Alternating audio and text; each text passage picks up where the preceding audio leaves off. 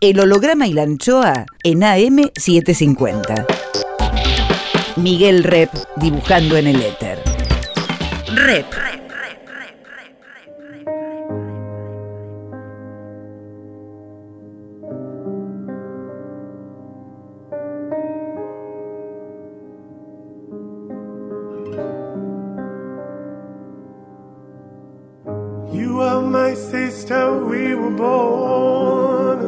Tú eres mi hermana. So innocent, so full of need. Vos sos mi hermano. There were times we were friends, but times I was so cruel. Vos estás próximo, aunque lejos estás. ¿A cuántos kilómetros estás? I was so afraid of the night. El holograma y la anchoa. Nombre es Miguel Rep. that I feared. You lived inside my world so softly, protected only by the kindness of your nature. El holograma y la anchoa. You are my sister, and I love you. May all of your, all of your El holograma y la anchoa. Ustedes son mis hermanos.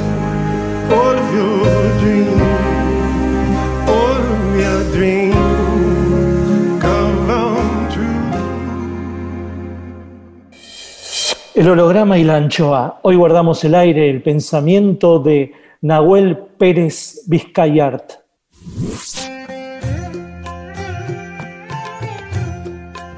Cuando me quise dar cuenta, ya había visto varias películas de el invitado de hoy. La primera que vi fue El Aura, y él es un papel secundario pero destacado. Sus ojos saltones, su mirada clara, su colita de ese momento, destacaban en los planos que elegía aquel increíble director, Bielinski. Después lo vi en, en algo que, me, que de alguna manera me involucró porque Luis Ortega me buscó para hacer el afiche y fue la película Lulú, del cual él es protagonista junto con Ailén. Y después ya me llegó su película súper famosa, 120 pulsaciones, la que hizo en Francia sobre el tema del SIDA. Maravillosa película. Entonces cuando lo quise entrevistar, cuando lo convoqué, después de ver El Prófugo, que es la última película que él filmó en la Argentina y que ahora está nominada por la Argentina para los Oscars, Nahuel Pérez Vizcayart se me abrió como un, un horizonte de investigación y descubrí dos películas. Glue, de 2000 y pico, donde él está dejando de ser adolescente, una película muy interesante, y Lecciones de Persa, una película donde el tipo no solo domina el francés, sino que también nos demuestra que tiene un- una facilidad lingüística para también el persa. Bueno, la cuestión es que Nahuel Pérez Vizcayart es un actor increíble, es un actor nómade, es un actor joven y, y tiene esos ojos saltones y tiene esa mirada clara y tiene un futuro increíble. Vamos a ver qué nos cuenta desde Sri Lanka. ¿Qué nos cuenta Nahuel Pérez Vizcayart desde Sri Lanka en el holograma de Lanka?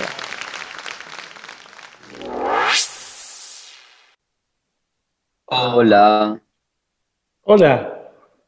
hola. Bien, ahí estás. ¿Y qué fuiste a hacer a Sri Lanka? Ah, es Sri Lanka, como dicen en español. Eh, vine a ayudar eh, al rodaje de una peli, pero no como actor. Ah, ¿y cómo es? Bueno, mi chico es director de cine y hace 10 años que cuando no estoy delante de la cámara, estoy detrás. Ah, O, ya venís haciendo eso. sí, de manera un poco informal. ¿Tipo asistente? Mira, al principio actuaba, después eh, ponerle asistencia, mm, un poquito de guion en un principio, no sé, en un corte hice un poquito la cámara cuando había que subirse una cornisa y él no se animaba. eh, cocinar, ayudar con los actores, pedir permisos para tal ocasión, no sé, lo que Sí, haya que hacer asistente necesario. total. O sea, rodajes, a ver, son rodajes que somos tres personas. ¿eh? O sea, Teddy haciendo el sonido, el cámara y nadie más, y una persona local que se consigue. O sea, es todo muy así mínimo. Entonces hay que hacer muchas cosas. ¿Pero es documental? Mm, no, es ficción con algunas cositas de documental, ponele. No tanto en quizás algo del lenguaje o de la... Como que las escenas, o sea, hay muchas cosas escritas, pero que después se adaptan mucho a... Mucho, poco, depende, a la gente que, que, que, que actúa. Sí. Son actores no profesionales, o sea que en general hay mucho de, no documental, pero bueno, sí hay algo muy de apropiarse de lo que hay que hacer, no es, no estás eh, trabajando desde un punto muy así, sí, ficcional, clásico, ¿no? De actuación. Sí, sí. O sea que sí, hay como un componente documental muy grande, pero no es que, que se llega sin un guion y se va a registrar las vidas de otros, no, sino que hay como un encuentro entre un guion previamente escrito que no es muy eh, eh, local, sino que puede ser bastante universal y que se puede adaptar fácilmente a, a personas reales que estén en otros países o en otros mundos. ¿Y Em. cómo se dice Sri Lanka en, en Sri Lanka? No sé cómo le dicen acá, Sri Lanka. Sri Lanka. Sri Lanka. No, el otro día, me- te decía eso porque me reí, el otro día leíamos un texto y parece que en español a los nacionales de Sri Lanka se les dice es Sri Lankés. Mm. Es Sri Lanka, como se le agrega una E, porque claro, en el español la S primera, al inicio Claro. de una palabra no se usa mucho. ¿Y por qué Sri Lanka eligió tu compañero? En principio, ¿querés venir, Teddy, y explicar? Porque Teddy. Teddy habla es, es español. tu, inte- es tu entrevista, por ahí. Eh, ¿Por qué en Sri Lanka? No, en principio, puedo decir, vos me corregís. Sí, en principio porque habíamos estado acá hace cinco años y hay un, hay un barrio en una ciudad que se llama Potuville, que es, es cerca donde hubo un tsunami en 2000 y algo, que fue bastante grosso, y eh, construyeron un barrio que son todas casas tipo domos, esféricas, que son como casas anti-tsunami, em, y que son muy simpáticas y muy especiales, va, o sea, simpáticas. Cuando las ves, digo, son muy particulares, porque son como especie de iglús, esferas, puestas en, nada, en un lugar bastante no urbano. Esa fue como una imagen que le llamó la atención. Eh, nada, bueno, es un, es un puntapié inicial eso. Ah, igual él filma en muchos países en general, y los cortos que hizo y los largos, eh, sí, son muy como medio cósmicos, planetarios. Entonces, Sí. nada, esto fue un puntapié como para que le apareciera la curiosidad al respecto en este lugar, digo. Y, y después es una película que pasa en tres países diferentes. Y ahora venimos como a descubrir más, tal vez es como el, el punto ahí de inicio. Y después hay todo un guion escrito que, bueno, va encontrando sus locaciones a medida que hacemos un poco de, de ¿cómo se dice? Eh, scouting. Scouting. ¿Y ustedes dónde tienen la base? ¿En qué país tienen la base? ¿Dónde Es una viven? pregunta muy íntima, Miguel Rep. eh, o sea, ya está, ya te dije un montón. Está bien, en Sri Lanka. En la base ahora es, es- es Sri Lanka. Eh, no, no sé, la, la idea de base es una idea muy, eh, ¿cómo se dice? Un poco flu, un poco difusa, gracias. Un poco difusa. Habla, sigue hablando Nahuel Pérez Vizcayart desde Sri Lanka. Eh, no, últimamente en los últimos 8 o 9 años estuve trabajando mucho en Europa, entonces pasaba mucho tiempo ahí. Pero Eh, Francia, por ejemplo, uno piensa Nahuel y piensa Francia, no sé por qué carajo. Porque a la gente le encanta pensar en ser radicó en, no sé, a la gente le encanta como, viste, esa idea No, de... sí, debe ser por las películas que hiciste. Es por la prensa, claro, porque la poca prensa que sale, obviamente, es... Pero mismo en Francia, en Francia en las notas a veces ponen el actor franco-argentino, como Claro, claro. Bueno, Claro, hay que identificar hiciste- con un gentilicio a la Como gente. hiciste, como hiciste la de las pulsaciones y ahora hiciste la del persa, medio como que uno las, las mete en Francia, ¿viste? Sí, pero la del persa en realidad es una producción rusa-alemana, o sea, podría ser ruso también. O sea, mm. Pero bueno, hablo un poco de francés y alemán. Sí, ¿no? Un poquito. ¿Y, y persa, cuando hablas, hablas persa o, o estás doblado? No, porque es un falso persa. O sea, es un idioma que mi personaje inventa. Pero hay o sea, palabras, pero no hay, sí, sí, pero no hay palabras en algún momento que, que son ciertas. ¿No hay alguien que coteja? No. Ah, no, Nada. son todos falsos. ¿Y dónde, y de dónde Es- inventaste el persa vos? El personaje decís. No. Eh, El personaje, pero vos, ¿dónde inventaste el- el- el- esas palabras de persa? ah, bueno, hubo un lingüista que trabajó en la peli Ah. que, que desarrolló un poco el idioma que mi personaje inventa. Claro. Eh, es un personaje muy hábil, ¿no? Sí. que es muy capaz de inventar cosas y bueno, también la supervivencia hace que uno... Muy sobreviviente, ¿no? Muy. Eh, no, y él en la peli, bueno, vamos, estamos spoileando un poco para el que la vea igual, pero se inspira un poco en los nombres de las, no un poco, mucho, en los nombres de las víctimas del, Sí, del, del campo de concentración, sí. Como empieza a tomar como nombres y cualidades de las personas e inventa palabras. Hay que hacer mucho como suspensión, como se dice en español, hay como que creer mucho, ¿no? En esa, Sí. digo, hay, hay mucha gente que la que- gente que no entra en la película porque dice esto es muy inverosímil. Sí. eh, que nadie haya cotejado, como decís vos, que nadie haya buscado un diccionario, que nadie haya llamado, bueno, también no sé cómo eran los teléfonos en esa No, época. pero, pero igualmente desde entrada ya está claro que es un farsante. Así que no- le perdonas buen cualquier palabra, ¿no? Obvio, y querés que sobreviva y quer- querés creer como espectador. Pero bueno, Sí. es verdad que es muy, es un gran tour de force el que se manda, ¿no? Porque Sí. inventar palabras, bueno, lo dicen, ¿no? inventarlas está todo bien, tenés que acordárselas después.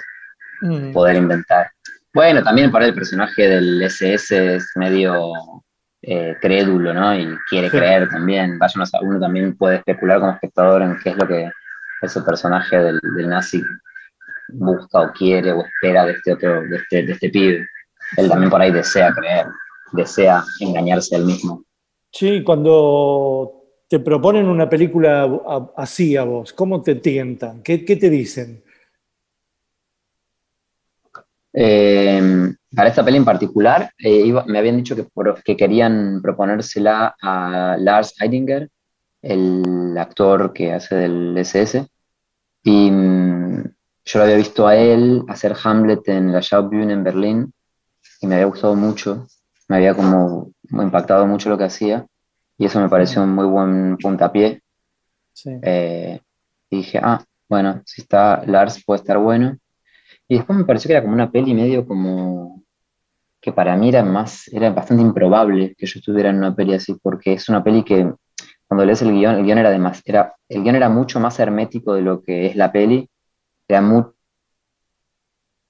un poco más incluso maniqueo, un poco más, estaba demasiado escrito y todas las escenas tenían que ver puramente con que el suspenso esté sostenido y con que la acción avance, ¿no? Entonces, a mí, nada, supongo que es por lo que he hecho en mi vida, me, gusta, me, me- me generaba un poco de miedo como de, de ver cómo poder hacer esas escenas, ¿no? Meterse en la boca tantas palabras que tengan puramente que ver con que el guion esté ahí tenso y avance, ¿no? Sí. Eh, no sé, me pareció un poco un desafío eso. Y también tener que actuar situaciones de miedo. Nunca había actuado tantas situaciones como de miedo. Mm. No sé, me dio curiosidad eso, como explorar Claro. actuar el que, miedo, que tu el pavor. personaje experimente miedo. Mm, sí, y ver hasta qué punto el personaje oculta bien su miedo, es buen actor para, para poder sobrevivir, o hasta qué punto lo, se le escapa. No sé, como que había un, todo un, ahí como un, un trabajo, un registro ahí en relación al miedo y a cuán buen actor era mi personaje. No sé, todo ese- eso también me- cuando leí el guion me dio curiosidad. Mm. Eso, Lars, el, tipi- el guion que era medio hollywoodense, que me parecía como muy eso, muy hermético y difícil de habitar. Me pareció como un desafío desde ese lugar. No me parecía para nada un guion fácil cuando lo leí. Como dije, uff, Lars trabaja en, en Babylon Berlín. Claro. Es Claro, un actor muy capo, muy genera mucho presente. Cla- bueno, lo vi en, claro, en teatro, es increíble. Yo no he visto nada de él ni de Él- él era Mayer, Hamlet. del director y cuando Él- lo él vi era. como mm, sí. Y en un momento paraba la función, porque había unos pibes que estaban yendo de la función y para la función y les empieza a hablar. Dije, ah, está loco, está parando la obra, les está hablando al público, a los pibes, y interpelándolos, y queriendo conversar. Y luego pasa ese momento y retoma la obra. Yo dije, ah, fue una cosa muy loca que vimos. Después aprendí que él, me enteré que él em, hacía eso en todas las funciones, que era un poco parte del código de la obra, que era si, si había mm, eh, algo que pudiera surgir del público que invitara a hacer esas aperturas, esas rupturas de la obra, de la ficción, él iba a ir hacia ahí. Entonces, un poco para él estaba buscando o estaba muy atento a eso. Pero claro, cuando yo lo vi dije, ay, qué loco. Claro, se generaba un presente tal, se ponía a hablar Claro. así a los actores directamente, a los, al, al público, uf, francamente, se cortaba la ficción. El holograma y la anchoa. desde lo más profundo de nuestra Amazonía peruana. La cumbia amazónica psicodélica. Un traguito de ayahuasca. Los mirlos. Hey, Musiquita que nos dejó Nahuel Pérez Vizcayán. Un traguito de ayahuasca de los mirlos.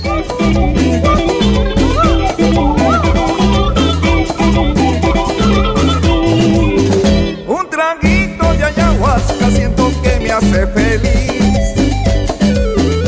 Un traguito de ayahuasca para conquistar tu amor.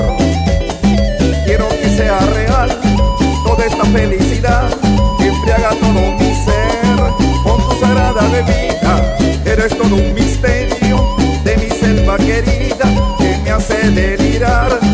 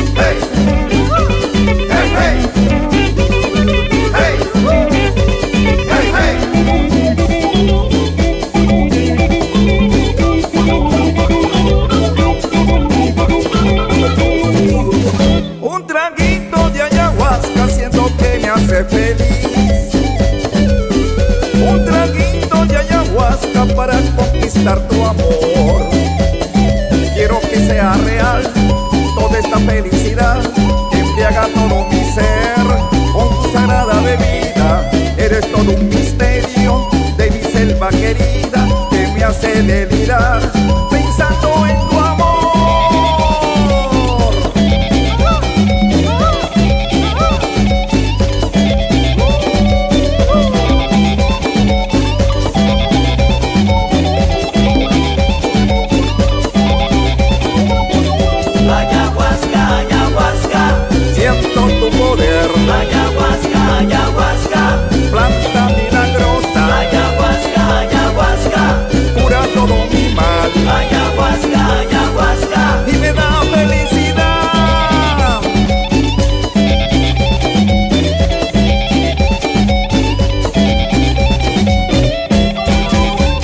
Seguinos en las redes.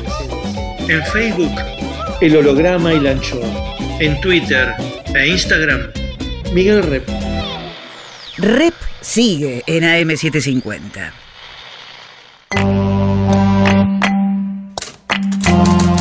Aplausos por Jorge Tanure.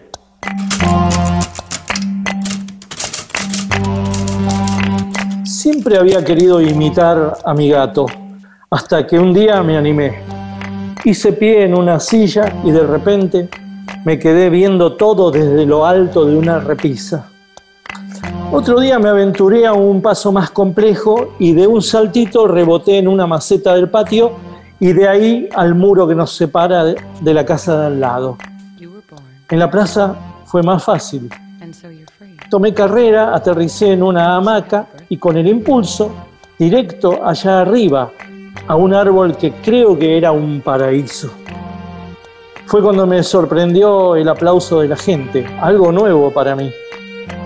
Poco después, con mis padres en la sexta fila de un teatro, ocurrió algo que no había planeado.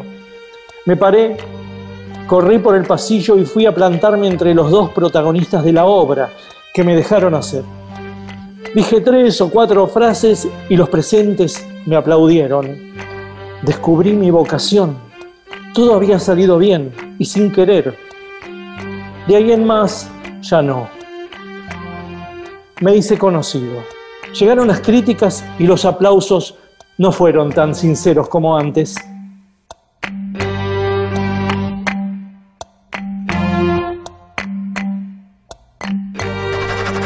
Aplausos por Jorge Tanure. Siga los textos de Tanure en www.jorgetanure con doble n, punto blogspot.com. Miguel Rep dibujando en el éter. El holograma y la anchoa. Seguimos con, con, con, con Nahuel Pérez Vizcayart, actor del film El prófugo.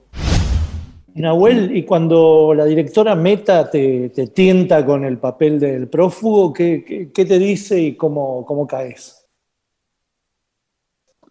Me manda la novela, creo. em, La novela de Feiling, sí, que- que El es mal menor. tiene un mundo muy, no sé, me parece muy especial, es muy particular la novela esa. Sobre todo pensándola eh, transpuesta al cine, ¿no? Manda el guion. A mí me tienta mucho con los actores también, debo confesar. Me dice que estaba Erika. Eso me pareció. Nunca había trabajado con ella y nada, la venía un poco siguiendo normal de la vida y me, me- era una, una actriz que me daba mucha curiosidad y no sé, me, me magnetizaba bastante. Y, y Natalia es muy generosa y es muy abierta y es muy curiosa y es muy, también te da mucho lugar.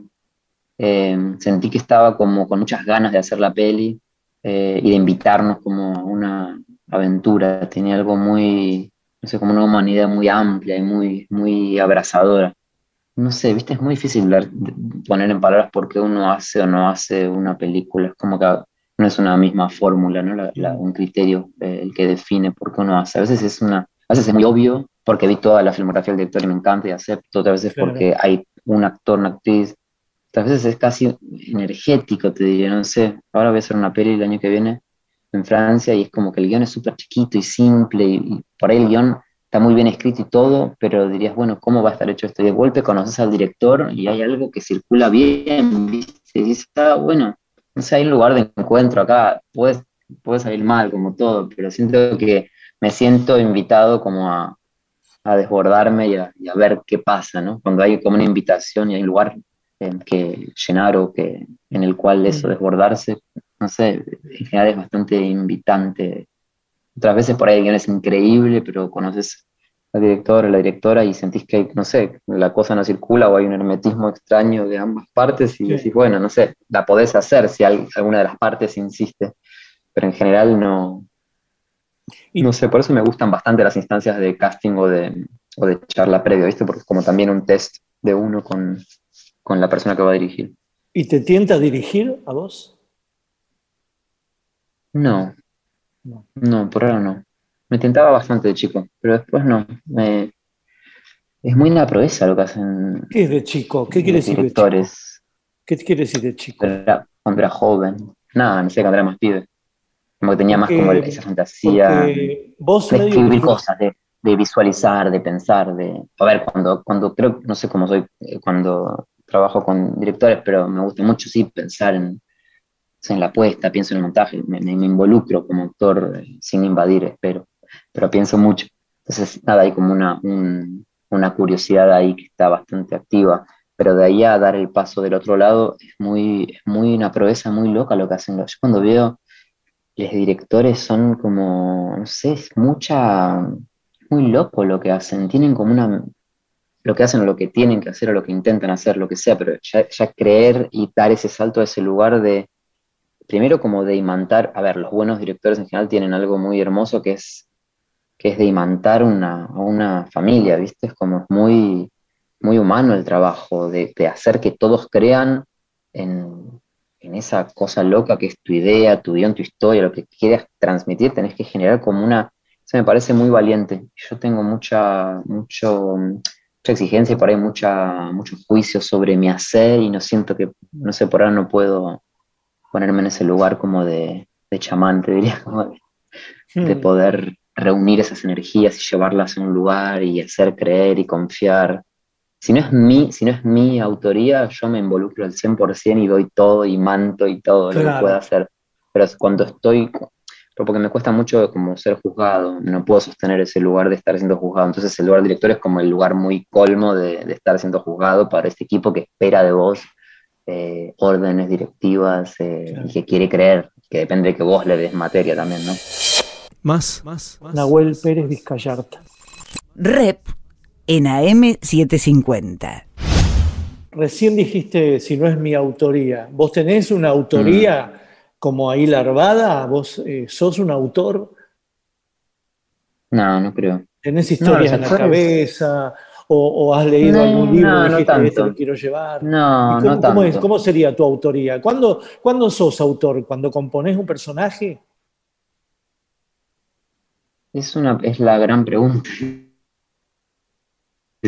Y es lo que nos hace ser felices, o a mí, hablo por mí, lo que me hace ser feliz y, y ser muy triste a la vez, ¿no? Viste, como tenemos una libertad in- inmensa porque al tener tantos límites y, y al tener nuestro espacio de juego tan contenido, es muy hermoso porque podés golpearte, hay una libertad ahí muy, muy genial que tenemos los actores, las actrices. Eh, pero no dejamos de estar ahí como muy contenidos y acompañados y guiados y amados y mimados y mirados y retados. Es como un lugar de mucha libertad porque hay ahí alguien que nos está como también modulando. Cuando tenés que vos decidir qué es lo que queda, es muy difícil, es como terminar una pintura o terminar una obra o, o sea, terminar algo. O sea, nada, yo no sé cómo haces vos, ¿viste? Como decir, bueno, acá estás listo, ya está, es ahí. Es ahí, es esa posición, es esa forma, es esa letra, es, ese, es, esa, es esa palabra que yo elijo, ya está. Sí. A mí me- esa es como la angustia más primaria que me aparece en la cabeza, ¿viste? El, el terminar, el concluir algo y en poner tu firma. Yo nunca Claro. elijo, yo no elijo las tomas, yo no elijo el montaje, yo estoy dando lo que puedo, eh, vomitando caca en todos los sentidos, y después confío en que otro va con eso a construir algo. Por eso cuando nos dan un premio de mejor actuación o lo que sea, es un premio recontra compartido, es un premio al editor, al director, al guionista, un premio que pertenece a todos. No somos una obra Claro. autoportante. Por, por eso te iba a decir, eh, no, que cuando dijiste lo de la autoría y cómo, cómo haces cuando decidís terminar de dibujar o de pintar, no es lo mismo, porque lo tuyo es un trabajo muy colectivo.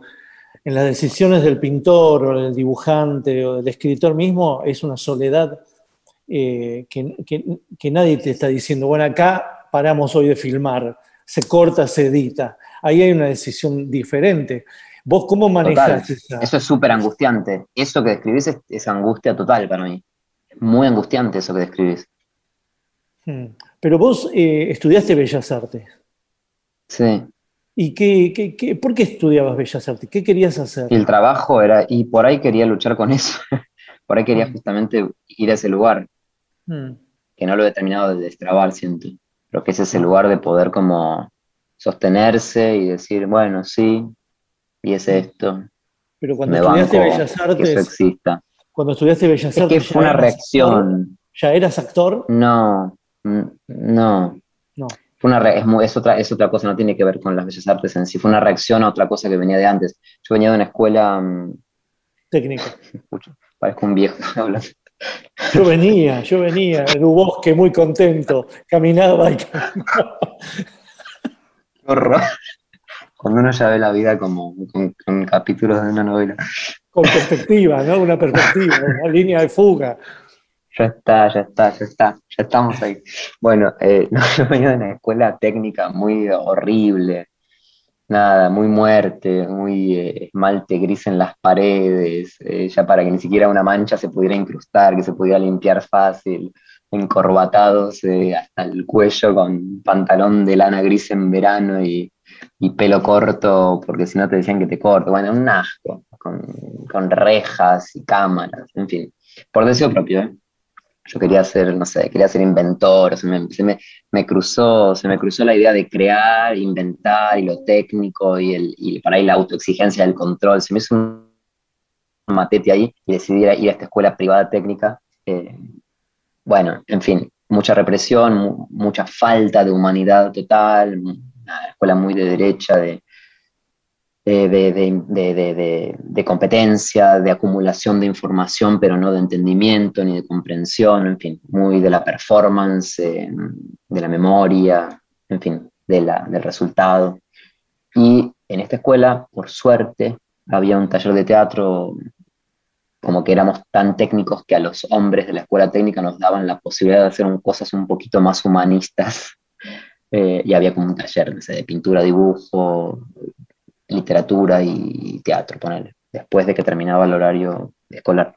Me anoté en la escuela de teatro, en la escuela, en los cursos que hacíamos los viernes con Beatriz Lugris de Folgar, una, una mujer muy amorosa y muy, nada, que, que me acompañó mucho y me, me ayudó un montón. El holograma y la anchoa. Clima musical por Nahuel Pérez Vizcayarta. Barto Navaggio de Arleta.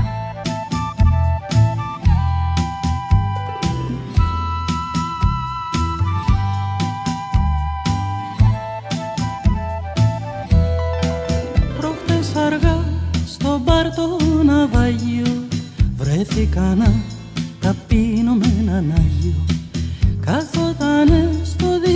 Καθότανε στο δίπλανο σκαμπό Και κοινωνούσε με ουίσκι και νερό. Προχθές αργά στο μπαρ το ναυάγιο Βρέθηκα να ταπείνω με έναν Άγιο Καθότανε στο δίπλανο σκαμπό Και κοινωνούσε με ουίσκι και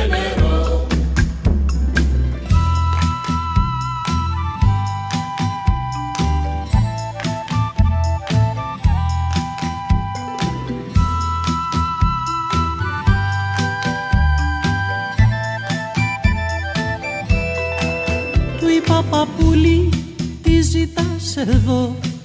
Δεν είναι μέρος για έναν Άγιο αυτό. Μου είπε τέκνον κάνεις μέγα λάθος. Εδώ είναι ο φόβος των ανθρώπων και το πάθος Προχθές αργά στο μπαρ το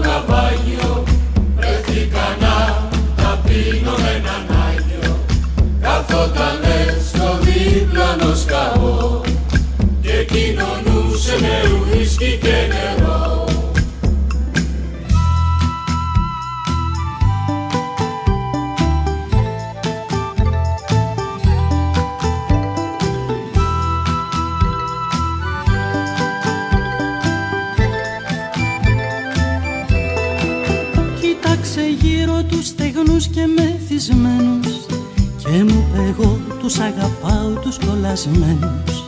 Αν θες να γιάσεις πρέπει να αμαρτήσεις Ε, κι αν προλάβεις ας μετανοήσεις. Προχθές αργά στο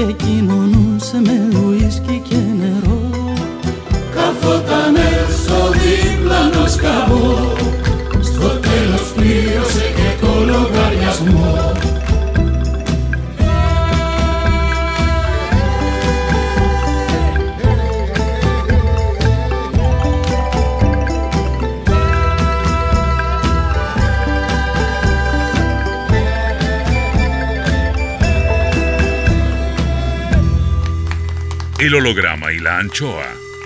Rep en AM750. Volvemos con, con, con, con, con- Nahuel Pérez Vizcayart, actor. Pero vos habías tenido alguna vez algún escarceo con el teatro, eh, actuabas de niño. Nada. ¿Tenías- Nada, nunca actuaste, nunca soñaste con ser actor, director. A ver, yo había sentido esa energía de estar expuesto ante otros eh, una vez cuando tenía, no sé, nueve o diez años, en una muestra de fin de año, de, yo hacía cerámica cuando era chico ahí en Parque Chas, en, mi barrio, y hacíamos como una muestra en la que mostrábamos, supongo, las obras de fin de año, y no sé cómo fue, ni me acuerdo, había un, un año, un, un año en el que hicimos como una presentación, y yo hacía como una presentación hablando al público, algo muy básico. Pero sí recuerdo que eso fue como un momento, ¿viste? Cuando te, esos, esos momentos que no se parecen a nada en tu vida, que si sabes qué estoy haciendo acá, hablándole a gente que por ahí no conozco a todos, sacando mi voz al aire, escuchando mi voz, bueno, eso, ¿no? Eso que uno siente cuando actúa por ahí en teatro. Tengo ese recuerdo muy puntual. Después hicimos un par de, una obra en, en la primaria, en de nuevo, que era una escuela, bueno, que estábamos bastante estimulados, y había talleres, Romeo y Julieta, no sé, pero yo nunca, nada, pero igual no es que algo cambió, ¿eh? sigo siendo lo mismo. El día de hoy padezco el mismo pavor escénico y es medio lo mismo. Nada más que lo que supongo que no sé si es que se me armó o no, es que más de grande ese espacio de actuación se me asoció mucho al contacto con los otros. Entonces eso le dio mucho más coraje, o no sé si le dio mucho más, pero al menos combatió un poco el pavor escénico. Dije, ah, hay otros de los que puedo sostenerme y hacer vínculo y, y- y armar esta especie de revolución interna frente al paso del tiempo, al vacío de la vida. Y ya está, ya como que eso me, me dio, le dio un poco de sentido. dije, esto es genial. Como cuando estamos actuando nos olvidamos de todo, no podemos pensar en nada más porque si no te vas de la... Era como una especie de meditación pura, tenemos que estar actuando, tenemos que estar ahí prese- generando presente. Eh, y también era, supongo, una reacción a toda esta vida que te contaba antes de esta escuela de mierda en la que, en la que me di cuenta que cuando me cambio de escuela me di cuenta que solo tenía tipo pijamas, ¿entendés? Como que me, da- me di cuenta que no tenía vida exterior a la, a la escuela. Ok, sí, sí, sí. O sea, muy, muy triste, ¿entendés? Entonces lo que generaba, supongo, este espacio de teatro era eso, que me conectaba con otros seres humanos, algo tan simple como eso.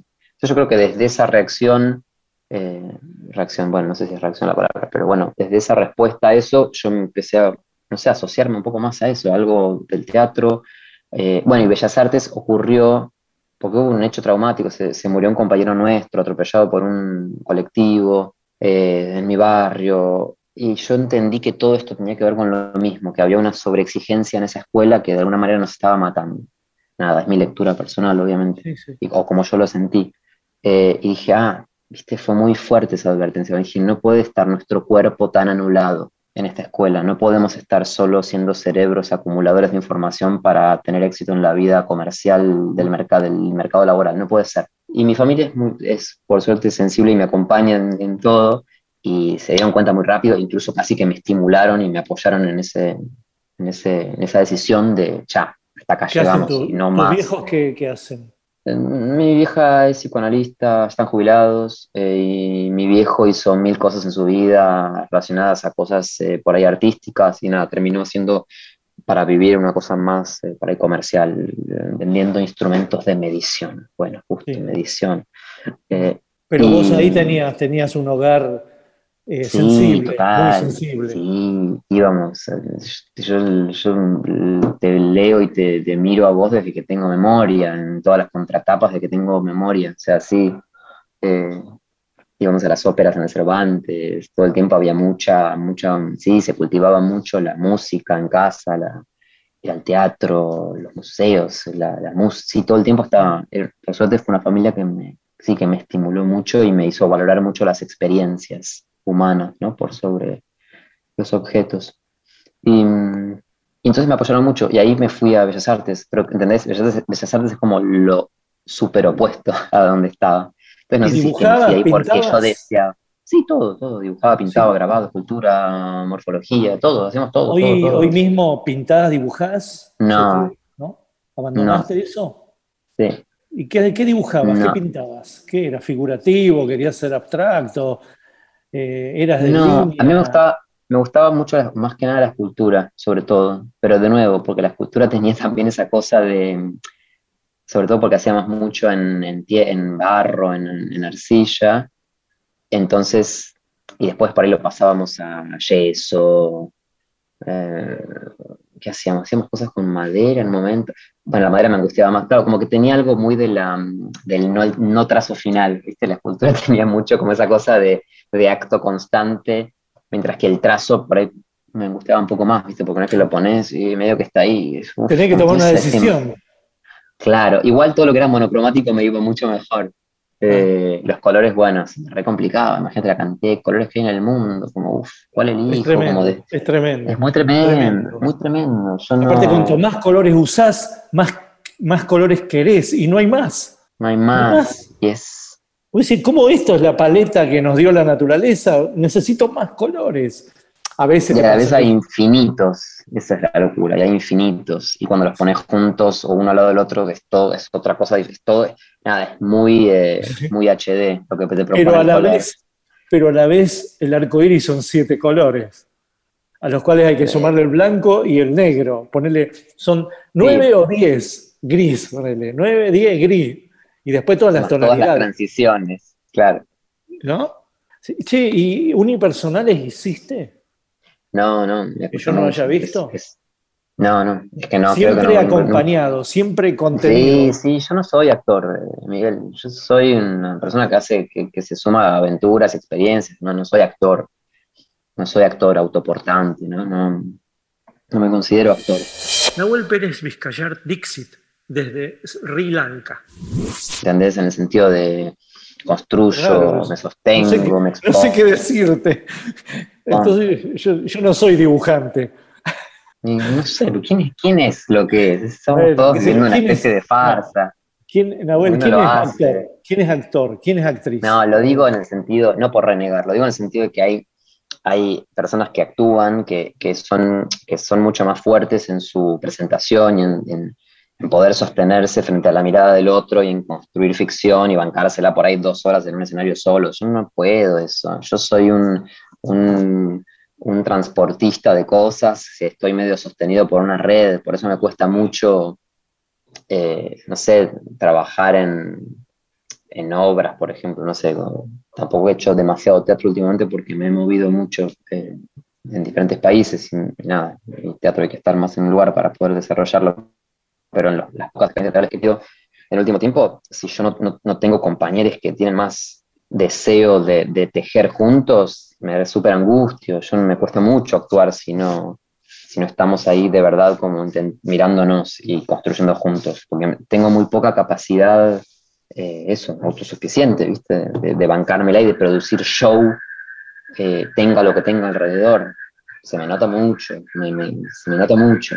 Lo digo, y bueno, lo digo con orgullo, es una re falla, ¿eh? porque a veces que te encontrás en la profesión con momentos así en los que hay que sobrevivir y pelar de donde puedas pelar y, y tenés que usar mucho la imaginación. Y, y a, a mí me encanta actuar cuando no hay que imaginar tanto, cuando, el, cuando la situación y el entorno ya te lleva a un lugar. Por ahí es muy utópico lo que digo y es muy pelotudo, porque estamos todos siempre también fabricando nubes de, de colores y también me divierte, no es que no soy tampoco tan, tan, tan purista, pero los momentos más lindos son en cuando te perdés y, y es cuando la red que has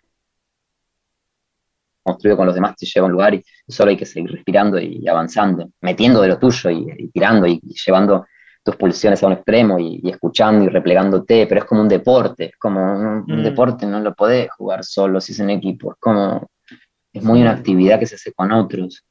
Eh, entonces, bueno, ¿Te todo esto para volver a lo del unipersonal, ¿entendés? Unipersonal es re complicado, tenés que estar vos Claro, con todos tus, un- una todas tus situación voces y imposible de imaginar con vos ahora, en este momento de tu vida, es, es eh, un escenario minimalista, es decir, sin nada de No, me y- muero. y vos solo. Me muero. Eso me es muero, imposible, no. imposible. Vos necesitas no. eh, contención escenográfica y, y- y actores No, y no, actrices. escenográfica, no, no, escenográfica, no, no, no. Mm. No necesariamente, no, no, no. No, no, es construir un, un lenguaje común, un, un- un imaginario ahí que nos sostenga en algún lugar ficcional y ya está. No, no, no. Pero es con otros, no, no. Solo no. El holograma y la anchoa.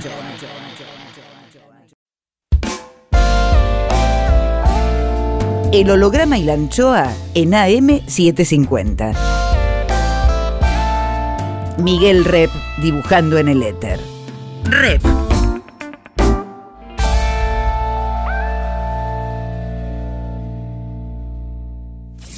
Cuadritos finales. Es lejos Sri Lanka, pero Nahuel Pérez Vizcayart sigue hablando.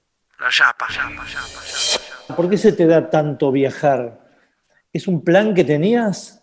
¿Es un plan que imaginaste? No, ¿O sos- no. eh, tenés una carrera nómade en ese sentido, ¿no? Sí.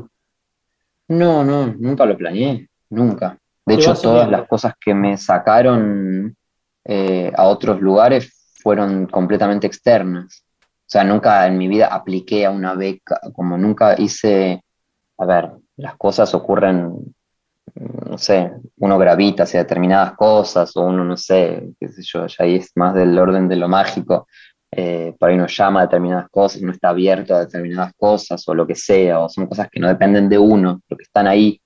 Yo las abracé, qué sé yo. Me podría haber cagado en las patas y haber dicho, "Eh, no, no sé, eh", y inventarme mil cosas para por ahí boicotearme. Boicotearme. Digo boicotearme porque lo disfruto mucho y no me hubiera gustado perderme de lo que, de lo que el mundo me propuso.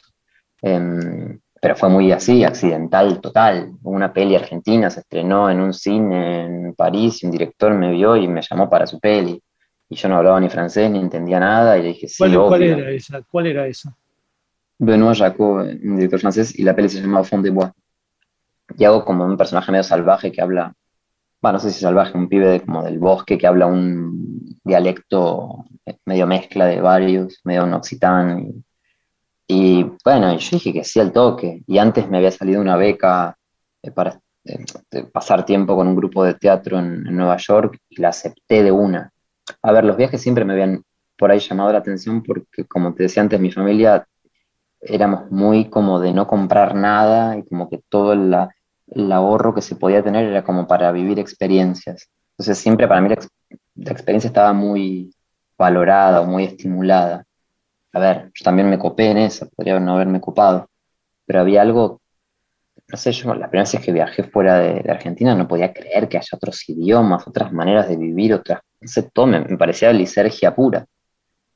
Y, repetía mucho los, sonidos que escuchaba. No sé, me parecía muy loco que haya otros cerebros que estén en otras, en otras latitudes, que parecen igual que nosotros, pero a la vez sienten todo diferente, como todo ese amplio espectro de, de vivencias. Me parecía muy, lo pienso ahora en retrospectiva, en el momento sí. estaba saltando y cantando canciones como un niño por ahí bastante feliz. Pero supongo que algo de eso hizo anclaje en mi cuerpo y, y se re- y reflotó cuando el mundo me dijo, che, ¿querés venir acá a, a hacer algo con este grupo de teatro o venir a hacer esta película en el sur de Francia?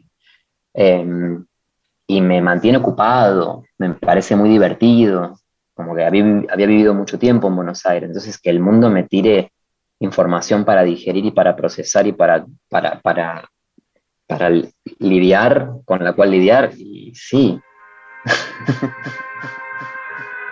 El holograma y la anchoa. Atenti. Continuará mañana, segunda parte de Nahuel Pérez Vizcayart. Miguel Rep en AM750. Edición Eimon. Textos Jorge Tanure. Y yo sé que el mundo no es como lo queremos, lo sé de los 10 años. Intenta, produce, consigue. Listo, ahí le mandé. Berenice Sotelo. Gracias. Lápiz y tinta Miguel Rep. El holograma y la anchoa en la contratapa del fin de semana. Sueñan lindo. Miguel Rep. El holograma y la anchoa, siempre contratapa, siempre último, siempre nocturno, siempre allá.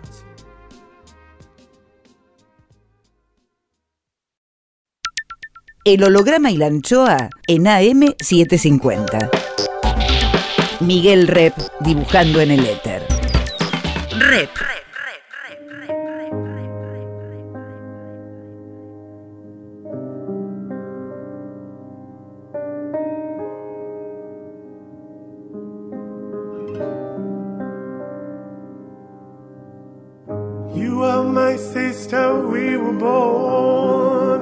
Tú eres mi hermana. Vos sos mi hermano. There were times we were friends, but times I was so cruel. Vos estás próximo, aunque lejos estás. ¿A cuántos kilómetros estás? I was so afraid of the night. El holograma y la anchoa. Nombre es Miguel Rep. that I feared. You lived inside my world so softly, protected only by the kindness of your nature. El holograma y la anchoa. You are my sister, and I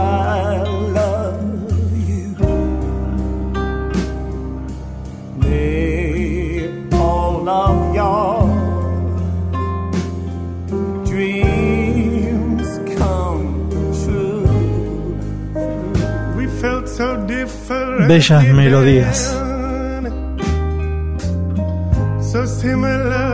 Linda vida. Amor. Arte. El holograma y la anchoa.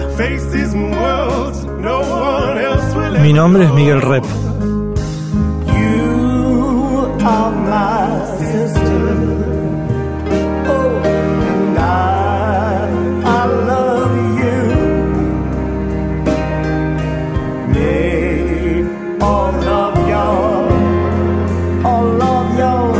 El holograma y la anchoa. Ustedes son mis hermanos.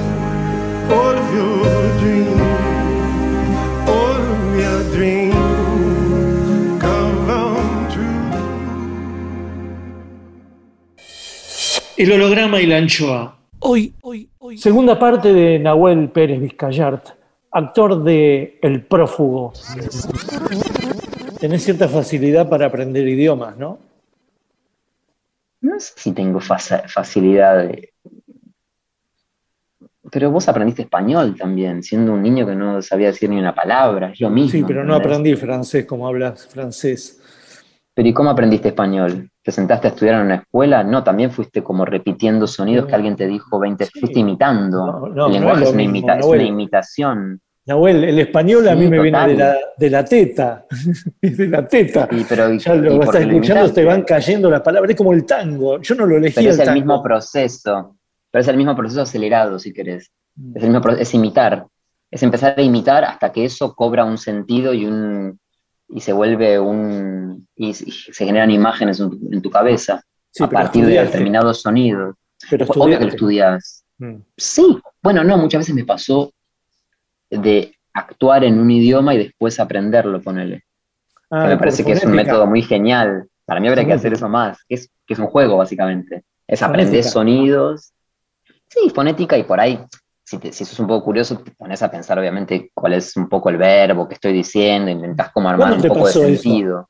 ¿Cuándo te pasó eso? Bueno, ¿En esa- qué película? Y en esa peli francesa que te decía recién de Benoît Jacot, es encima es un dialecto inventado por el director con, no sé, con un lingüista amigo y es una mezcla de occitán, provenzal, latino, italiano. O sea que ya de por sí la lengua tiene una libertad total porque era nada, medio inventada para todos, entonces no había mucho juicio en cuanto a cómo yo la, la decía. Entonces empezás a meterte sonidos en la boca. Claro. Obviamente que después te, me dio curiosidad el francés porque escuchaba que hablaban otro idioma.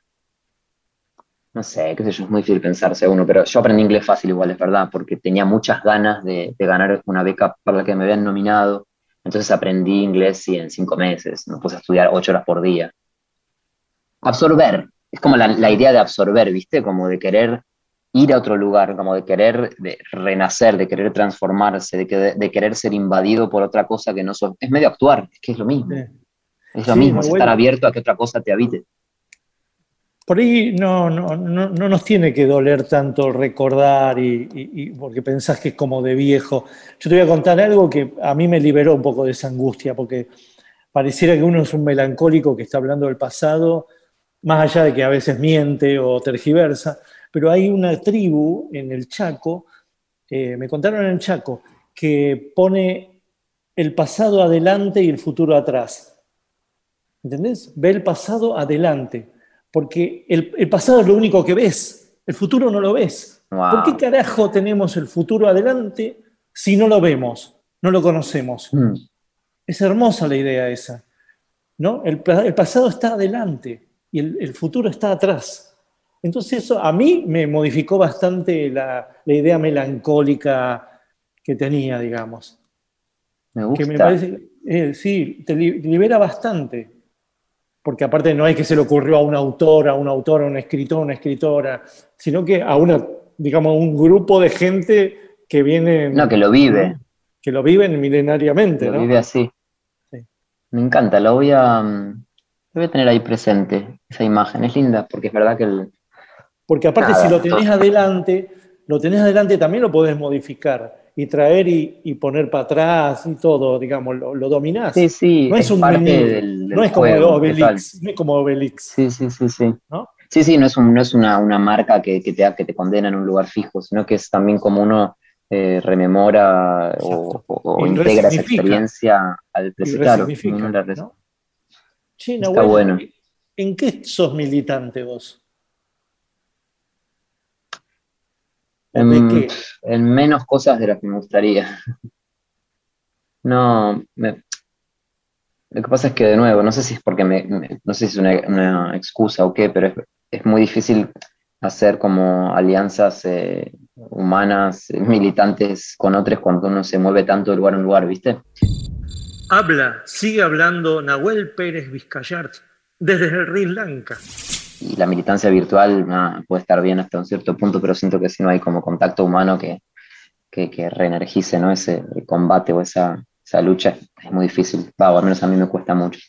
Em, ahora estoy un poquitito más establecido en un lugar un poquito más físico y, y me gustaría poder eso, darle un poco más de cauce y poner un poco más de mi energía en, en cosas que, que me, no sé, que me, que me interpelan. Por ejemplo, es muy difícil igual, si pensamos, es que me angustia mucho también, ¿viste? Es muy difícil el mundo como, como lo vivimos. Es, pero nada, voy a parece- decir cosas muy evidentes. Y Sí. la extrema desigualdad, la extrema mala distribución de la riqueza, eh, la idea de que el trabajo de por sí dignifica, tantas cosas que son que a mí me... Nada, obviamente desde un lugar de, de fortuna de poder trabajar de algo que más o menos me gusta, cuando ves el contexto general de la mayoría de la población mundial, eh, sin querer ponerme en su voz, ¿no? Pero lo que uno percibe, lo que uno ve, escucha o conversa es que nada, muy poca gente es feliz con lo que hace en su cotidiano. Em, ¿Y para qué? Para que otros se acumulen más. Bueno, si entramos en ese, en ese mundo es, una, es un vórtice de muerte. Eh, me cuesta mucho y tampoco, y, y tampoco está bueno entrar en ese lugar que es como un lugar sin salida en el que es muy agotador y es muy difícil como pensar en qué uno puede hacer para cambiar algo que está tan de fondo, tan podrido, ¿no? Eh, uno puede militar en cosas cotidianas, en cosas más chicas, o puede dar su tiempo en poder hacer un poquito mejor la vida de otros, pero no sé, es muy, des- es muy desolador. Yo me siento en un momento, bastante, cuando pienso en el contexto y me salgo de la fantasía del momento que uno pueda construir con, gente amada, es muy difícil eh, sentirse parte ¿no? de, la humanidad o de este mundo. A mí me cuesta mucho de la urbanidad, de la, aglomeración, de todas est- estas, estas arquitecturas urbanas que hemos construido tan enfermas, tan, tan eh, ensordecedoras, tan, tan, tan mierda para que a la vez nadie sea feliz. Como que tenemos una capacidad tecnológica y una capacidad de todo para que haya para todos, y no sé, y bueno, que el 40% de los alimentos que se producen se tiran a la basura y hay gente con hambre. Bueno, es así, es todo, todas esas cosas me, me toman mucho en general y me cuesta mucho circular por las ciudades también, me cuesta mucho, mucho. Y, y el año El para- consumismo, todo y eso el año, pas- el año pasado con el confinamiento y todo eso, eh, ¿tu parate cuánto tiempo fue, más o menos? Mm, Dos meses, dos meses Nada más, nada más. Sí, porque, porque me pasó algo medio loco que tuve la suerte de, de que justo cuando pasaron los dos meses del confinamiento estricto en París, yo estaba, eh, había empezado a hacer una obra y a la semana, 10 días nos pararon, bueno, nos confinaron a todos y ahí pasaron creo que dos meses, dos meses y medio de confinamiento. Después vino el verano europeo, los casos habían bajado por causa del, del confinamiento y hubo como una especie de verano un poco fantasioso en el cual yo me fui a hacer una obra a Salzburgo, en Austria, en el que de golpe estábamos haciendo teatro, un festival de teatro en pleno agosto 2020. O sea, es como cuando lo decís parece un- una joda. como decís. A mí cuando me decían, vamos a hacer el festival, yo decía, bueno, hablemos en un mes. Después decían, bueno, Nahuel, queremos confirmar si vas a hacer. Yo decía, bueno, sí, me gustaría, pero en agosto un festival de teatro, como no, es obvio que lo van a cancelar, no me quedaba ninguna duda. Se acercó la época y me dijeron, no, bueno, sí se hace, con medidas, con protocolo, con no sé qué, pero se hace. Y salté, nada, salté directo, me fui directo a hacer una obra, a encontrarme con seres humanos en, en un festival, hacer, hacer una obra en alemán, y fue como, bueno, ya. Entonces, como que la viví bastante bien. Y después de ahí se alivió todo bastante bien, hacia fin de año, hubo un mini confinamiento, eh, pero logré escaparme a una ciudad donde había un poco menos de confinamiento, y no, la, li- la lidié bastante bien. Hubo cosas que se postergaron de trabajo y eso, pero la, la, la zafé bastante bien, la verdad, no me puedo quejar. Eh, No y estuvo- me gustó un poco. No tuviste mucho encierro vos. Lo tuve, pero como yo venía de moverme mucho, fue un poco un alivio. Claro, un descanso. A ver, no ten- y no tenía necesidad de salir a trabajar, lo cual es una fortuna, entonces podía como nada, pude como descansar y ponerme a, pen- a pensar y, a, y a leer y a reflexionar y a cuidar mi cuerpo y a hacer cosas que por ahí uno en el trajín del trabajo no hace mucho o lo hace menos. O sea, valoré mucho esa, esa presión de no producir, de, de vivir, nada más. El holograma y la anchoa.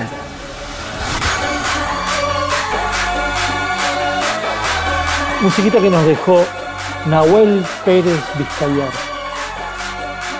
En Material de Sofía.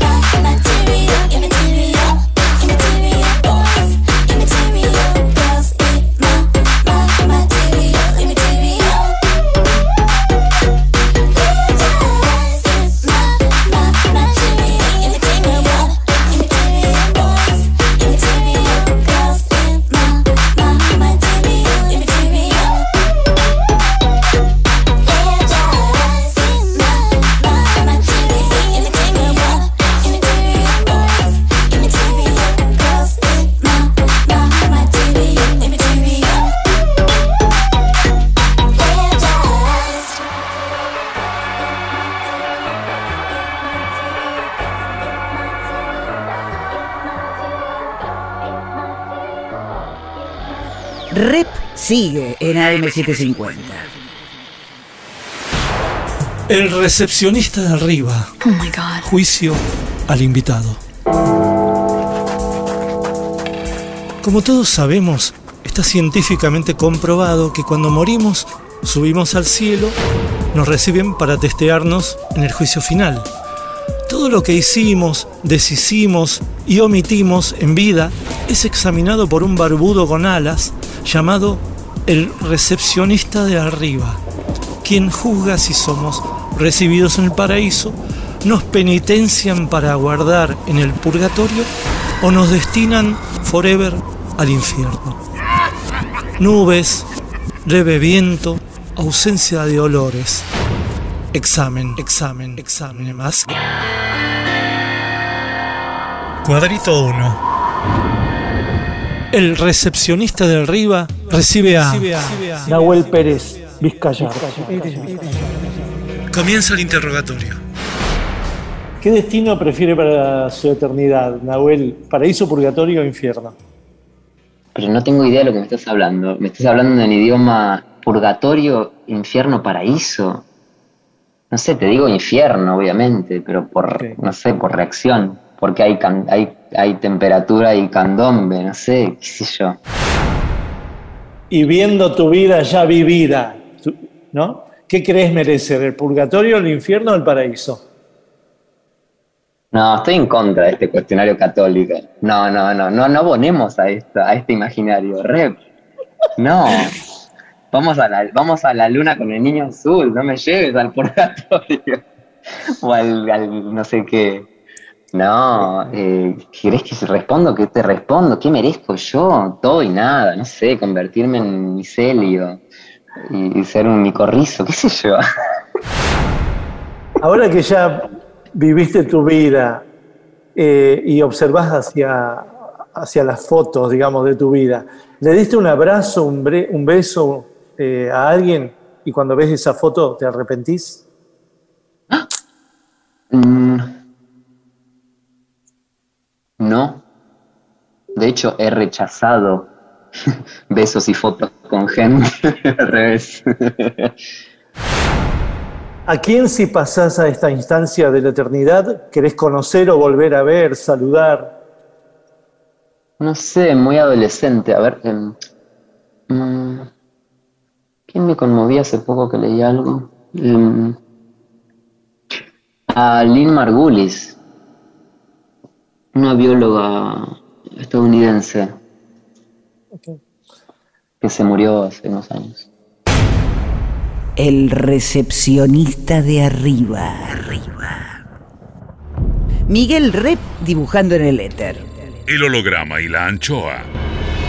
Seguimos con, con, con, con- Nahuel Pérez Vizcayart, actor del film El prófugo.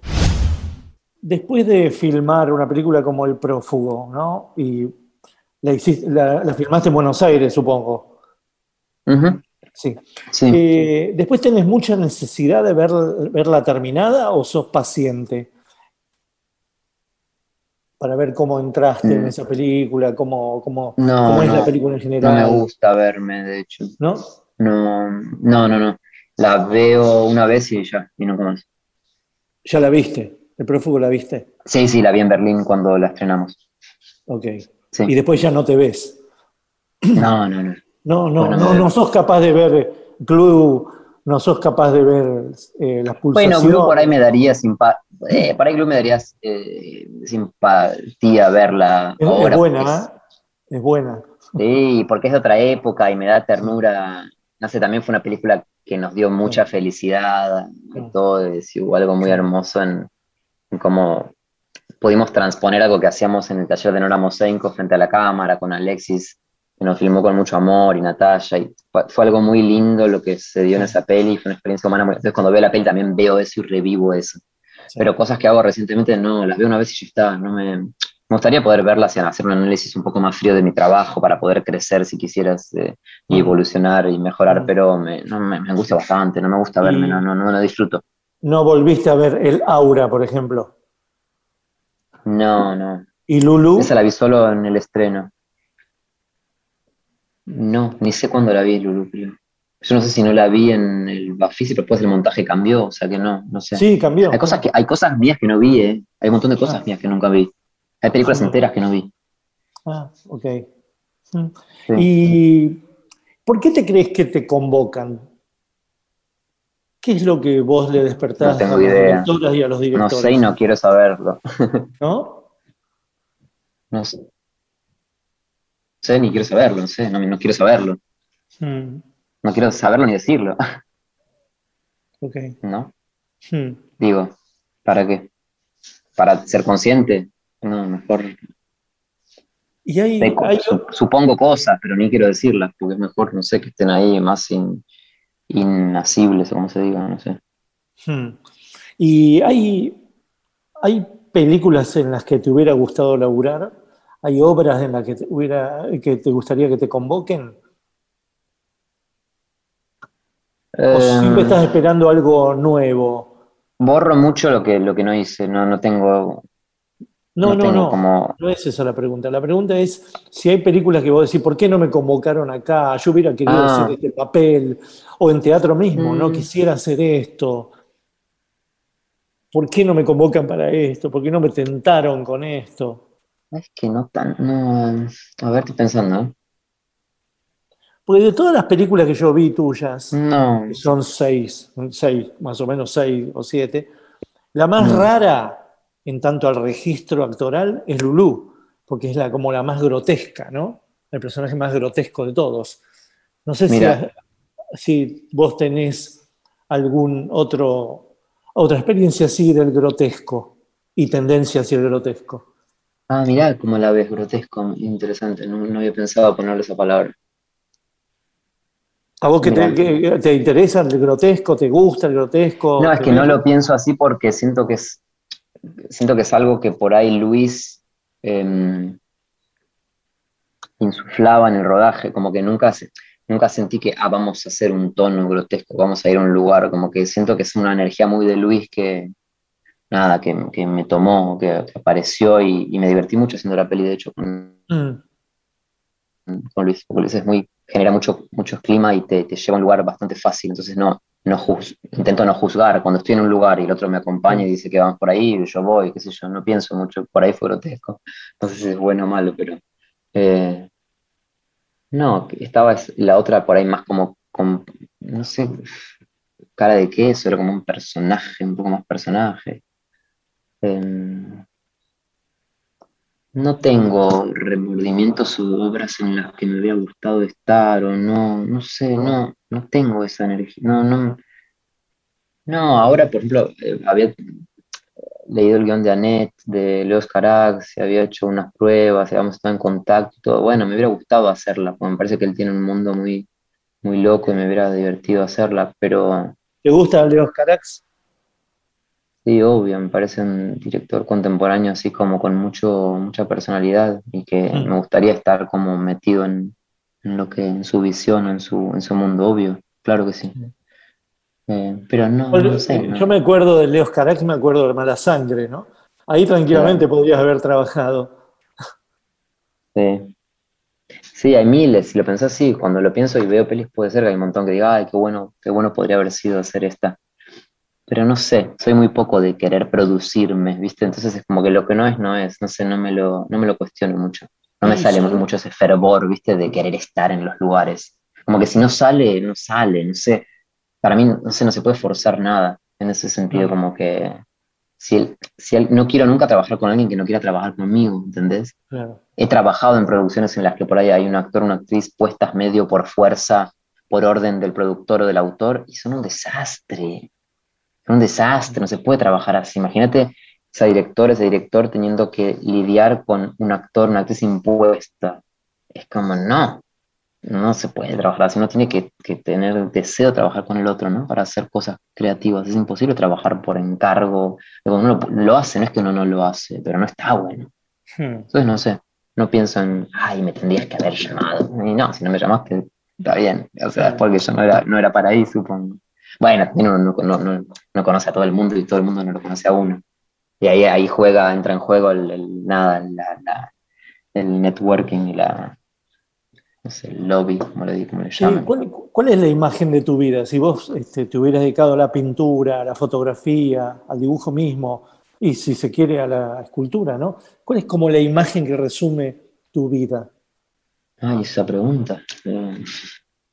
Yo te digo a, No, la no puedo manera ni de, a la no manera de, lo- de en- tema, también imagen-tema, ¿no? Ponerle, eh, no sé, Cándido López tiene la guerra, esos horizontes de la guerra del Paraguay, Turner tiene todas esas esce- escenas marítimas, ¿no?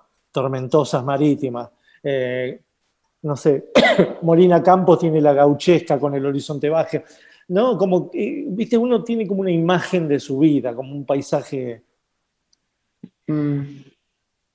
No sé, se me viene la imagen del atardecer, de, rodeado de plantas, como respirando, algo bastante campesino, no sé. Pero por ahí es un deseo, es, un deseo por ahí, es, un lugar que me hace bien, quizás esta luz y las plantas me parecen muy mágicas, me parece muy genial, pero no me puedo, no me puedo ni en pedo hacer una imagen de lo que hubiera sido mi vida, no, esa, esa cosa de la No, temporalidad no, no, recta. no. Es como una como un, como una- un resumen, ¿no? Como un resumen. Me refiero más que nada a eso. No digo una producción, un trabajo. Me refiero a cuál es la imagen Nahuel, ¿no? Bueno, ya Sí, es como una, es como un doble, una doble moneda. O tipo eh, bufón mimado o solitario ermitaño en una montaña con un par de amigos al atardecer, rodeado de rocas y plantas. Así como esas dos así muy antagónicas. Como muy el centro o muy perdido en- entre otros seres. Mm. Y es un poco lo que me, lo que me rige, lo que me ordena, supongo. El holograma y la anchoa. Banda de sonido por Nahuel Pérez Vizcayart. Idiot, de James Holden.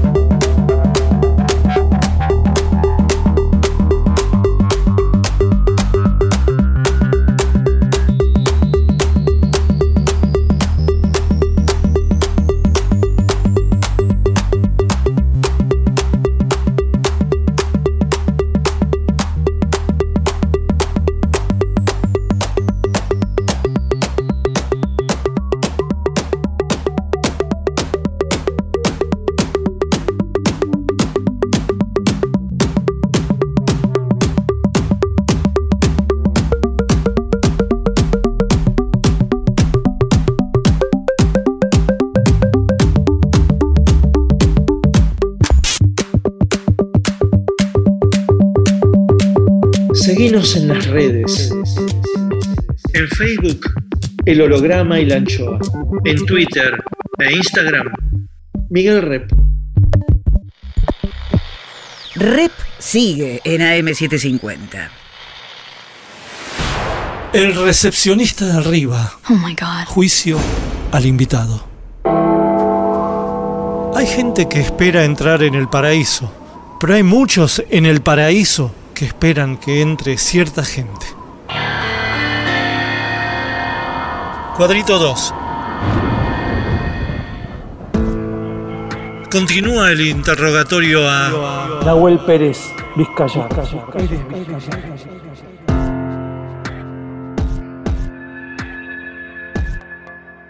¿Fuiste soberbio en vida? No, no fui soberbio. Eh, Siento que fui eh, inseguro. ¿Fuiste en vida envidioso? Eh, fui inseguro. ¿Fuiste en vida mentiroso? Fui actor. ¿Postergador? Uf, sí, un montón.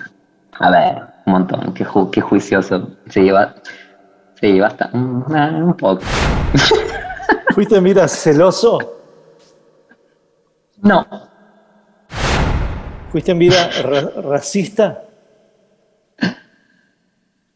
Eh, fui un síntoma de mi sociedad y un poco eventualmente, pero nunca, nunca aboné a esa idea ni, ni nada, y la combatí. ¿Fuiste en vida optimista? No, no, no, no fui optimista. ¿Pesimista? Inseguro. ¿Fuiste da- dilapidador? Sí, re. ¿Avaro? Eh, mm, inseguro. Todo lo relaciono muy a lo mismo, todos esos pecados, ¿viste? Es muy loco. Como lo decís, me visualizo en esas situaciones y digo, sí, por ahí fui un poco avaro, pero tiene que ver con eso, siento, ¿no? Con no poder estar bien con uno y con, con los otros. ¿Fuiste en vida ambicioso? Tuve miedo. ¿Fuiste en Sí. vida violento? No, creo que no. El recepcionista de arriba.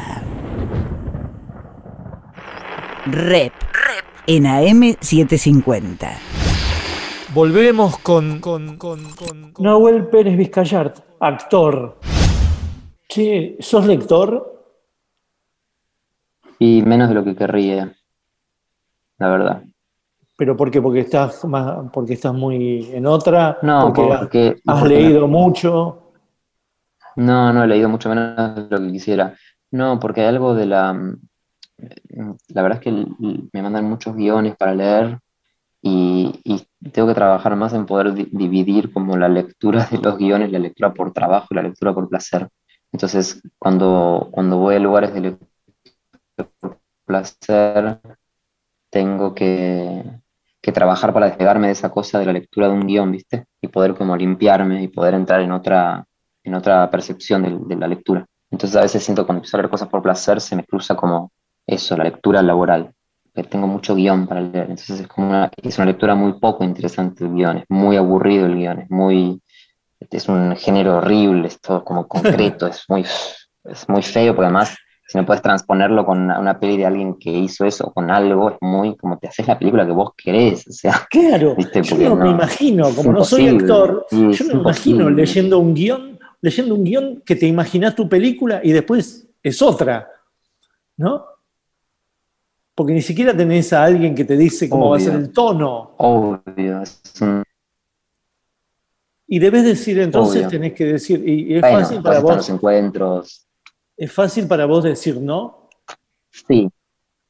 Uf, demasiado. Obvio. Me esfuerzo para decir que sí. Sí, re. Obvio. Sí, sí. Sí, obvio, porque es re intenso hacer una película. Es muy intenso, te estás metiendo en, en una, ¿viste? Es muy, es muy eh, arriesgado meterse en una que no esté buena. Pero porque a mí me pega, me pega así cuando trabajo en, en una peli me cuesta hacerla como de taquito o, de, o ¿cómo se dice? De, mm, desapegadamente. Mm. Entonces, claro, cuando tengo que elegir, pues tengo que decir que sí, y bueno, tengo, quiero que, quiero que esté todo más o menos bueno para pasarla bien, no me gusta. Y tampoco el set es un lugar muy preciado para mí, no es que me quiero morir en un set o el set es el lugar en el que mejor me siento. El set para mí es como, como una, ¿cómo se dice? Es como una maratón, es como una escalada, es como una eh, travesía, es, es una cosa muy del, del deporte, de la, ¿viste? de la lucha, la performance, como es muy agotador. Entonces, claro, cuando tengo un poco de dudas, tiendo al no.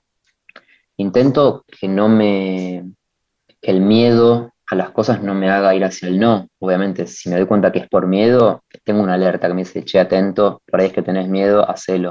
En general tiendo a lanzarme cuando, cuando hay algo ahí que puede ser difícil, pero puede ser estimulante y, y, y, ¿cómo se dice? Y que me haga avanzar o cubrir lugares. Pero sí, en general tiendo mucho a decir que no. Y cuando te dan un guion, eh, ¿vos te das cuenta enseguida que tenés que decir que no o te, o te lo lees de pe a pa? No, lo leo de pe a pa. Me cuesta mucho. No, a veces no, pero me cuesta abandonar, porque soy como, me agarra como el. Pienso en la persona que lo escribió, no sé, pienso como. No sé, que lo quiero leer, aunque lo lea medio rápido, un poquito en diagonal, intento siempre leerlo todo. Hay veces que, bueno, es muy obvio y decís no. Em, pero mm, igual en general uno se da cuenta ¿eh? cuando hay una posibilidad o cuando no. Igual más o menos, últimamente me doy cuenta que es, no sé, hay que también ser muy humilde, ¿viste? No hay una, no hay una clave, un criterio que diga esto va a estar bueno o es, muy raro. El cine tampoco es un arte, el cine es una cosa que, que puede tocar puntos más creativos, más artísticos, más, eh, más locos, o puede también ser una pura eh, artesanía también muy, ¿cómo se dice? manufacturada, sobre todo hoy en día con las series y todo, no sé, tan, muy, es muy amplio lo que es un guion y todo lo que puede venir detrás de un guion, no sé. Supongo que hoy, en día las series es más fácil darse cuenta porque todo está muy atado al guion y al suspenso y a lo que le dijo, lo que no le dijo y a la cosa y al descubrimiento y a la intriga, es como que el, el gran valor está muy puesto en las palabras, ¿no? Y en la estructura y en la dramaturgia eh, como de las escenas. Pero después hay otras películas que es como, y, bueno, no sé, puede ser que todo dependa de esto o todo dependa de, del... No sé, me- es muy difícil, me cuesta hablar de él porque es muy difícil de, de, de- de asir, es muy... ¿Y cómo te llevas vos? Pero en el general hay algo, intento dejarme llevar por la intuición, la verdad. ¿Cómo te llevas vos con el mundo serie que está ganando cada vez más terreno? No miro series. No, no miro. No miro series. No, soy, no, no miro nada, la verdad no miro nada. Le- viro- veo dos capítulos y me olvido y no sigo. No, no me, no tengo ese, ¿cómo se dice? El, el, el binge, el bichito ese que, que te prendes y no puedes parar. No, lo- no lo tengo. No lo tengo. Entonces es- me cuesta mucho, como que hago mucho esfuerzo para.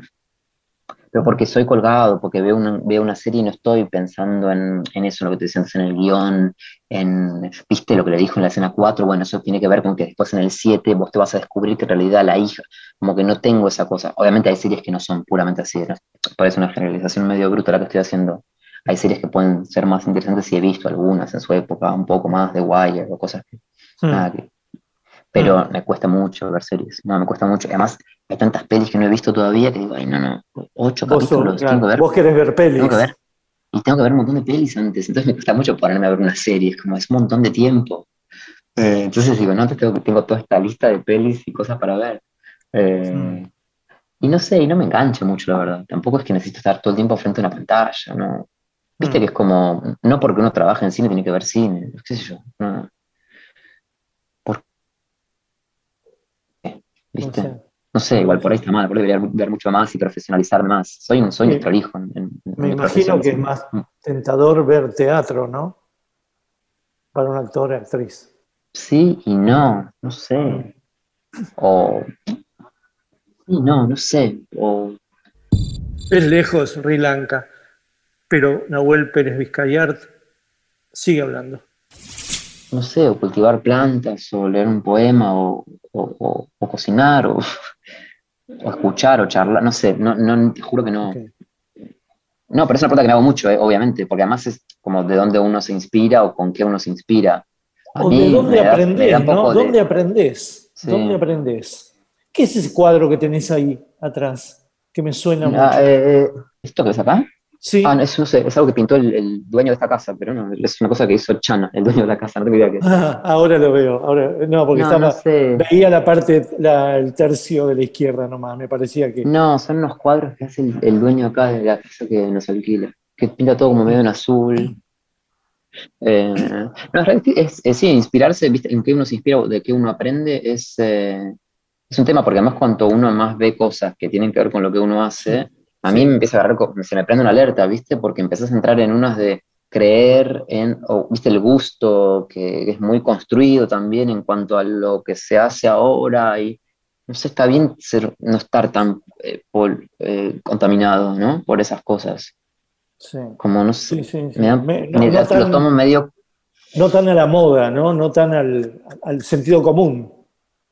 Y, viste, Cuan- para más yo soy muy esponja también, viste, lo cual es bueno, pero a la vez es medio peligroso porque si empiezo a, a llenarme de, de todo y ya después soy eso y, y empezás a entrar en una, que por ahí está bien, comercialmente hablando, por ahí no tendría que ser un poco más eh, eso, viste, los códigos, las convenciones actuales, pero mm, no sé, eh, está bien no saber Por ahí sos una esponja que. Por ahí, por ahí sos una esponja, pero después descargas mucho. Y te renovás. Sí, pero, pero, viste, pero uno imita también. No, obvio, la idea de digerir o de procesar y después vomitar, lo que sea, me parece genial. Eh, por eso siento que uno no aprende conscientemente, uno no, no absorbe conscientemente y es y cuanto uno más abierto y, y amplio pueda estar hacia las cosas, está Mm. genial. Y eso es un trabajo que intento hacer, de no tener que, que también es, cuando te hablaba hoy de la escuela secundaria a la que iba, siento que me, me estoy aún desprendiendo de eso y que es algo que, si bien la escuela lo proponía, yo en algún lugar en mí está, que es de creer que uno puede absorber desde el intelecto y desde el control o desde el procesamiento racional, ¿viste? Como no, no. Puede ser que para algunos sí, pero yo intento que no, que está bueno poder ser poroso a cosas sin saber bien por dónde entran ni por dónde salen Claro. eh, que es confiar, es como la poesía, eh, bueno, hay que confiar en que hay algo que es que no lo podemos eh, contener y que está ahí y que nos va a habitar de alguna manera o no, pero no lo vas a, a- a- a- eh, eh, ya no tengo verbos, ¿cómo se dice? A poner ahí, como en un con- contornarlo y, y detenerlo y mirarlo y saber dónde empieza, dónde termina y dónde, por dónde se lo mira.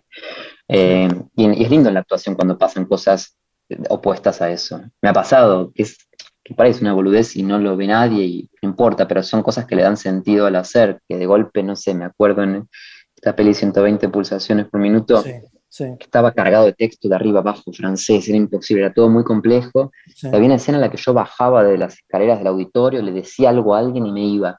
Y hubo un, un par de tomas en las que me escuché muy con la, con la, con la, el tono, la entonación del co-guionista de la peli, que hablábamos mucho con él de, la- de- de de esa época de, la historia, hablábamos mucho y su voz estaba presente y su manera de, Sí. de- de definirse políticamente y todo. Y en, unos, en unas tomas como que me, se me, lo escuché a él, que es algo muy chiquito y no pasa nada, no, no es grandilocuente, pero son esas pequeñas cosas que, que te dan como una energía y una vibración linda. Y dices, ah, él está en mí en algún lugar. Claro. Y yo no lo como- quise reproducir, ni lo quise Claro. imitar. Está ahí.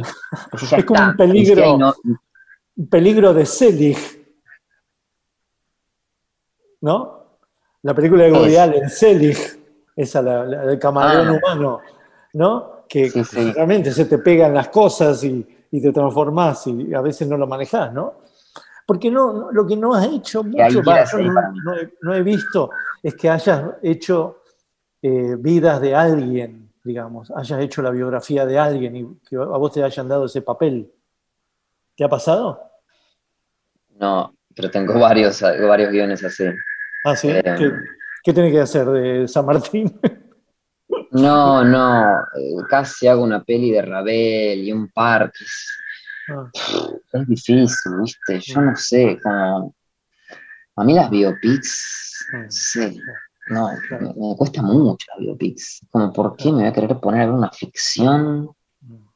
Como que le queda muy corto. O sea, a no ser que sean biopics muy libres, ¿no? Y muy, muy muy libres, que puedan como reinterpretar y, y hacer algo de eso.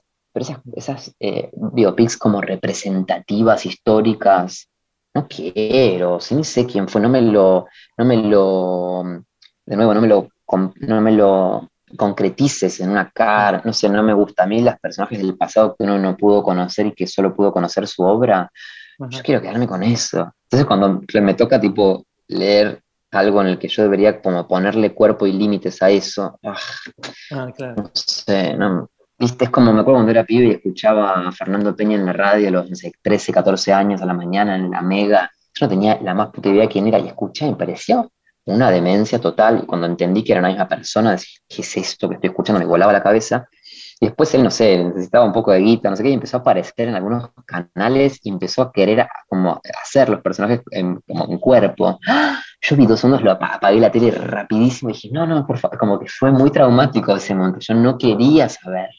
Por eso cuando te dije del Zoom este, todo bien, grabémoslo, no pongas la imagen, No te preocupes. Che, Porque Nahuel, no está bueno. Es lindo imaginar. El holograma y la anchoa.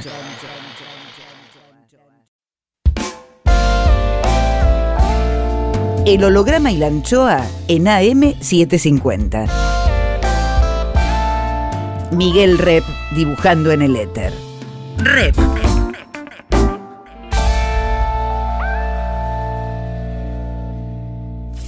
Cuadritos finales.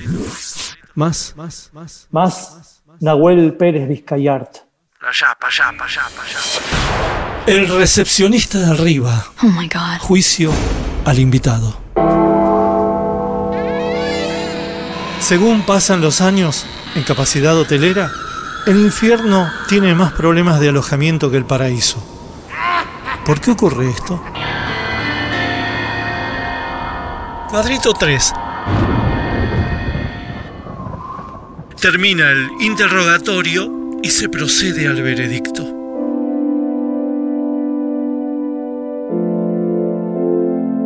¿Cuál fue tu pecado personal preferido en vida? Ah, me estás, sos qué religioso que resultaste, ¿eh? Los pecados.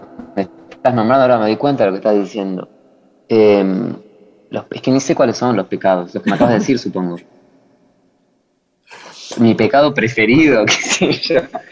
No sé cuáles son. Pecado, los que el que te dije, que le- pecado, dilapidador, dilapidador conmigo mismo. ¿Cuál fue el pecado que no perdonaste en los demás? Eh, la, el miedo y la soledad, no sé, no son pecados, pero como haber, habernos dejado solos por miedo. eso. ¿Te moriste rebelde o, o dócil? Rebelde, obvio. Lo pensé igual, ¿viste? Porque cuando creces te van domando duro. ¿Le quitaste el novio o la novia a alguien? Pero deseo morir rebelde. ¿Le quitaste el novio o la novia a alguien? Liberé a alguien ingenuamente o adolescentemente por error. Bueno, no, por error no, cada uno hace lo que quiere. La última. Ingenuamente, sin medir las consecuencias. La última. ¿Qué, qué te faltó por hacer? Amar un poquito más eh, locamente.